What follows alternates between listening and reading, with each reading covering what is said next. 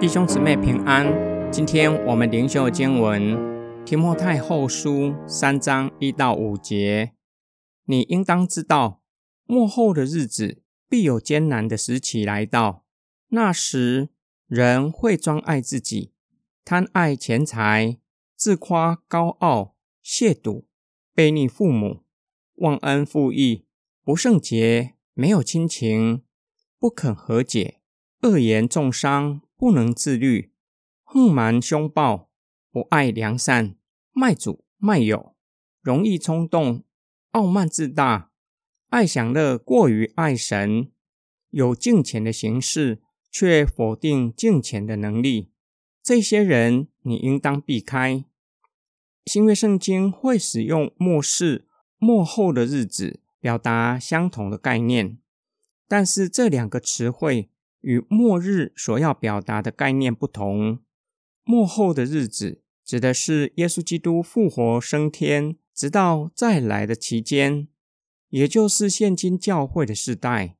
耶稣的教导已经预先警告门徒，当他升天之后，不法的事会增多，甚至连基督徒都被迷惑。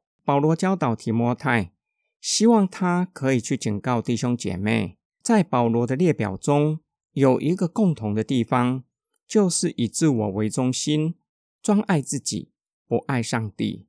保罗将专爱自己列在首位，有可能表达这是一切罪恶的根源，不仅引发道德上的败坏，同时破坏与家人和他人的关系，用言语毁谤他人，并且无法控制自己的情绪。人专爱自己。爱享乐过于爱上帝，这样的人光有敬虔的外貌，指假教师用辩论、虚谈的方式谈论信仰，以为这样做是敬虔的表现，却是背离了敬虔的原意，缺乏敬虔的能力，也就是无法带给人敬虔生活的实质。保罗指出，无法带给人实质敬虔生活的辩论、空谈。不是真敬虔，鼓励提摩太要远离这样的人。今天经文的默想跟祷告，我们是否曾经遇见假教师？要如何分辨？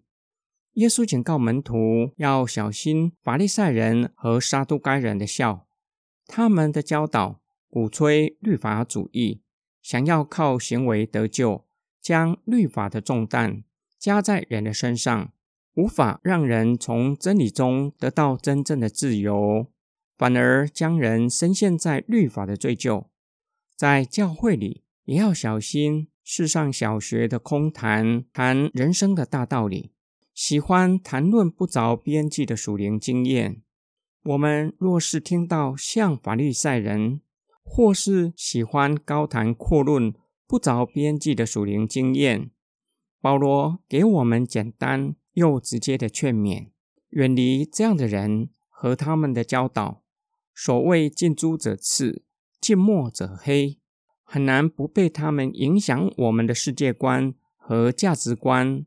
光远离还不够，保罗也劝勉提摩太，要与有实质敬虔的人，也就是一心追求德性和灵性成长的肢体，称为属灵伙伴，一起读经、祷告。才能够强化我们的信仰。